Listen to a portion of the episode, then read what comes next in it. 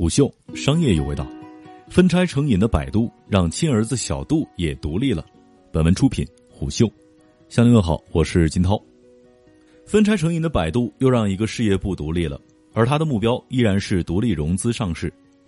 九月三十号，百度宣布旗下智能生活事业组群业务小度科技完成了独立融资协议的签署。虽然是独立融资，但融资完成之后，百度公司对小度科技仍然拥有绝对控制权。小度科技的相关业务以及财务数据仍将继续在百度公司整体财报当中体现。据百度官方的透露，投后估值达到约两百亿元人民币。百度官方也表示，独立融资是为了开启国内上市的进程。此前，E.O 曾经报道。百度计划分拆小度智能硬件和人工智能语音交互系统两部分独立融资，并很有可能选择到科创板上市。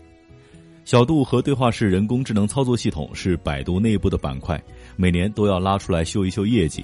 那么，如此地位的亲儿子为什么也要独立呢？百度的智能生活事业群组成立于二零一八年三月，由原百度度秘事业部。百度硬件生态渠道部和收购来的 Raven 工作室共同组成。那个时候由陆琪领头。陆琪离职之后，小度科技总经理一职由景坤担任。到二零一九年五月，在小度科技表现出色的景坤晋升为百度的副总裁。二零一九年二月，前锤子首席技术官钱晨瑜加入百度，负责百度智能生活事业组群的硬件研发与供应链生态。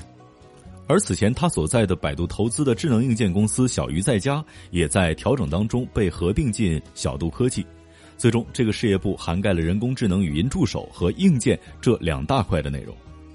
语音助手是目前人工智能、机器学习等技术落地最普遍的一项功能，而语音助手最常见的载体就是智能音箱了。那么是什么助推了智能音箱市场的爆发呢？答案很简单，补贴。二零一八年六月，也就是小度科技成立之后的三个月，百度发布了首款自有品牌小度智能音箱。随后，靠着补贴这个利器，份额开始逐渐攀升。市场研究机构 Canalys 二零二零年上半年的智能音箱出货量数据显示，百度的小度智能音箱系列在全球的份额排名第三，中国第一。如果再细分的话，带屏智能音箱这个品类，百度是全球第一，在第二季度出货三百零七万台。百度也不是一开始就确立了补贴的路线。二零一七年，百度世界大会上，百度发布了一款智能音箱 Raven H，售价为一千六百九十九元，由当年二月份收购的杜鸦团队研发。而就在当月的双十一上，野心十足的天猫精灵把天猫精灵卖到了九十九元的倾销价，京东的叮咚更是只要四十九元。Raven H 的扑街是注定的，最终只生产了不到一万台。这样的量级显然承担不起推广对话式人工智能操作系统的重任。随后，百度彻底放弃了高端打法，一个猛子跳进了补贴的血海。二零一八年三月二十六号，百度宣布战略投资小鱼在家。很快，双方合作的智能视频音箱小度在家被李彦宏推了出来，甚至批准千元补贴计划，把售价压缩到五百九十九元。后来又发布了售价八十九元的廉价版小度音箱。小度在家 ES 是首款带屏幕的智能音箱产品，而补贴后的售价仅为八十九元的小度智能音箱，则是为了冲量和教育市场。Canalys 的文章也指出，在国内带屏智能音箱领域，百度几乎没有竞争对手。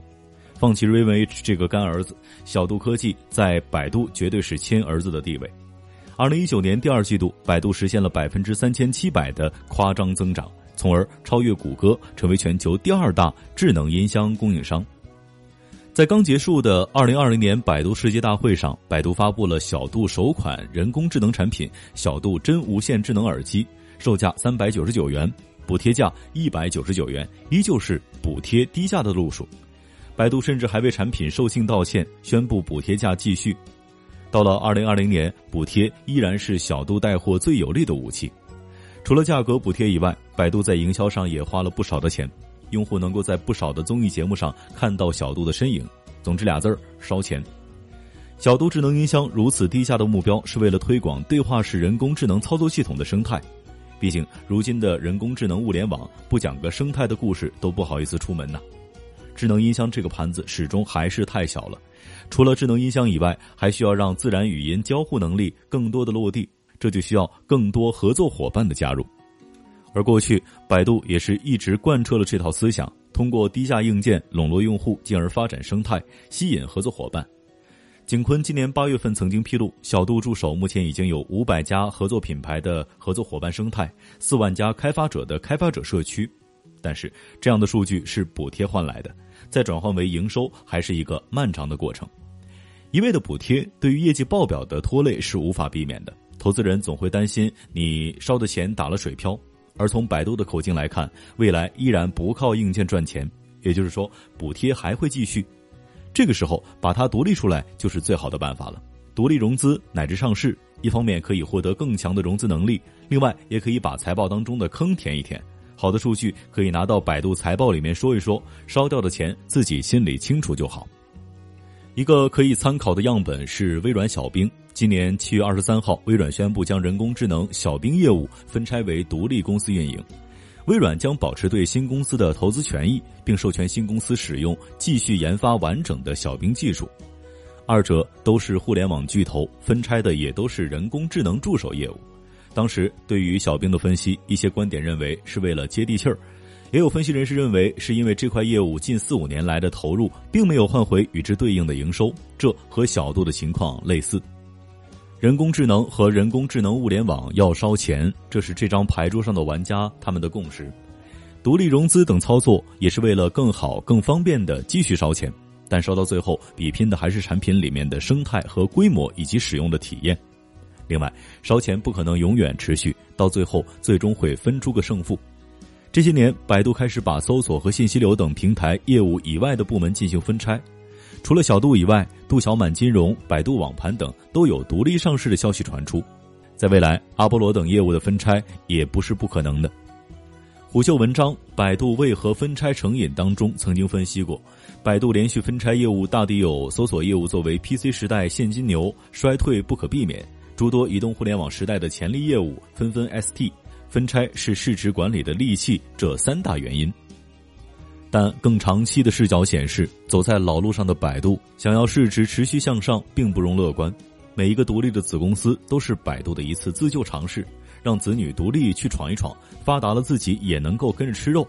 小度应该也不是最后一个，但这个补贴养肥的儿子也需要想一想，除了低价以外，自己能够给爸爸带来什么。虎嗅商业有味道，我是金涛四点水的涛，下期见。